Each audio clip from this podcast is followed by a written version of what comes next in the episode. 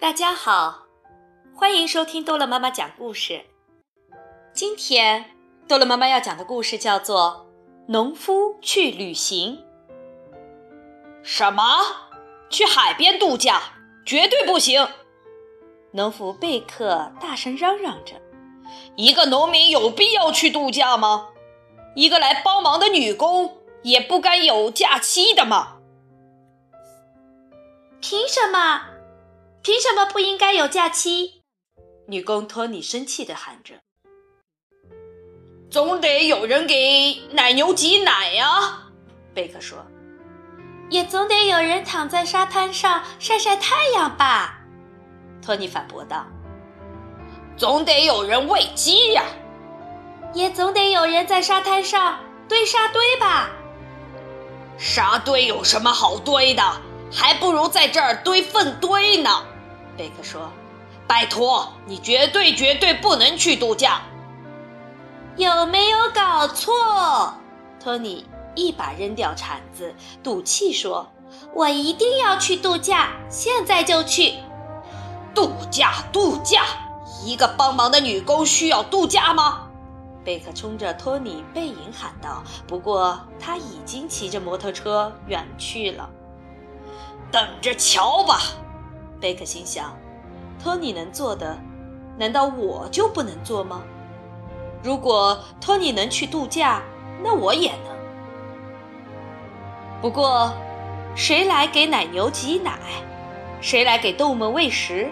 谁来清理粪堆呢？要不，贝克自言自语地说：‘干脆把它们杀掉算了。’农场里有这么大的一家子呢。”奶牛史密特先生和他的儿子小史密特，两只一直在吵架的公鸡，一群母鸡，一只绵羊，一只山羊，还有……贝克想，如果他们全进了屠宰场，这个农场会变成什么样子啊？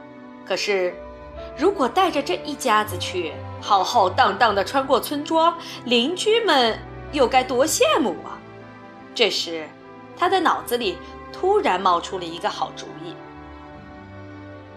贝克来到边境检查站时，他的拖拉机塞得满满当当的。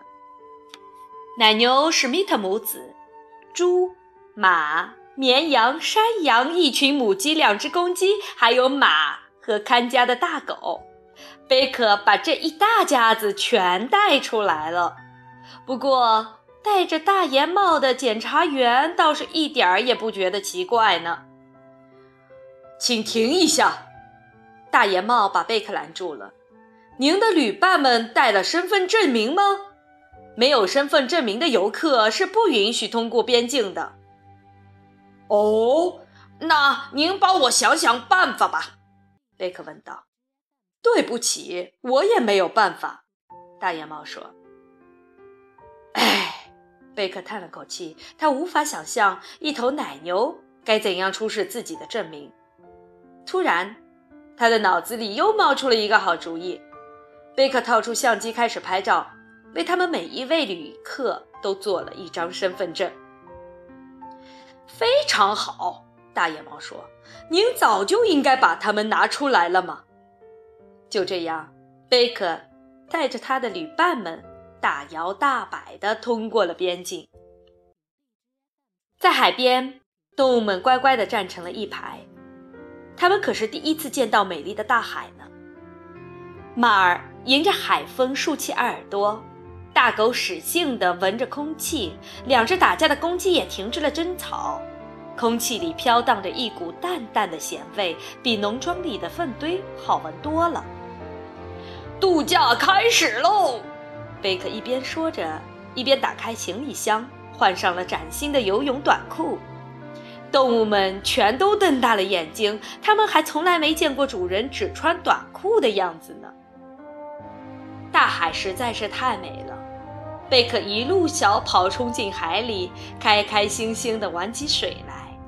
这可是他第一次出来度假呢。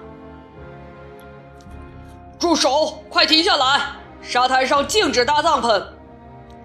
贝克刚要支起帐篷，管理沙滩的小伙子就跑了过来。真的不能搭帐篷吗？绝对不能！唉，真没办法。贝克叹了口气。瞧，小伙子告诉贝克，那边有专门的帐篷区，您还是去那儿搭帐篷吧。不行，快停下！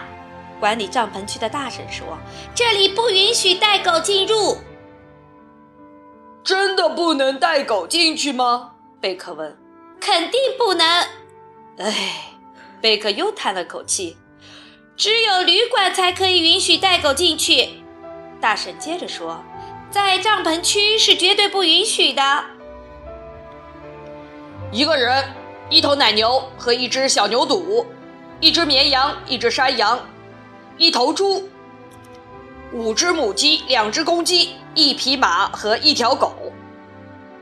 贝克扳着手指头数完，然后说：“请问，可以帮我们开一个大一点的房间吗？”“当然可以。”旅馆经理停了一下，“只是房间在五楼，而我们这里是没有电梯的。”天哪，这根本爬不上去嘛！贝克沮丧地说：“算了，还是回家吧。”他又把旅伴们塞进拖拉机，无可奈何地向高速公路开去。在乡间公路上行驶时，他看到了一块牌子：“休假农庄。”贝克把车开进休假农庄。农夫哈姆正在向他招手。一个人，一头奶牛，一只小牛犊，一只绵羊，一只山羊，一头猪，五只母鸡，两只公鸡，一匹马，还有一条狗。贝克又数了一遍，然后问道：“可以全部住下吗？”“当然可以。”哈姆回答。“哈哈！”贝克笑了，“我就说嘛。”如果连托尼都能度假，那我也可以休一次长假。第二天清晨，贝克坐在柔软的躺椅上，长长的舒了一口气，面向辽阔的大海，望着湛蓝的海面，他感觉舒服极了。一阵清风拂过，贝克突然闻到了一股熟悉的气味，和他在农场里那堆粪堆的味道一模一样。等他看到马在草地上奔跑，母鸡在房顶上咕咕叫时，不禁自语道：“哎，度假，度假！一个农场的农民度个什么假哟？”好了，故事讲完了，孩子们，再见。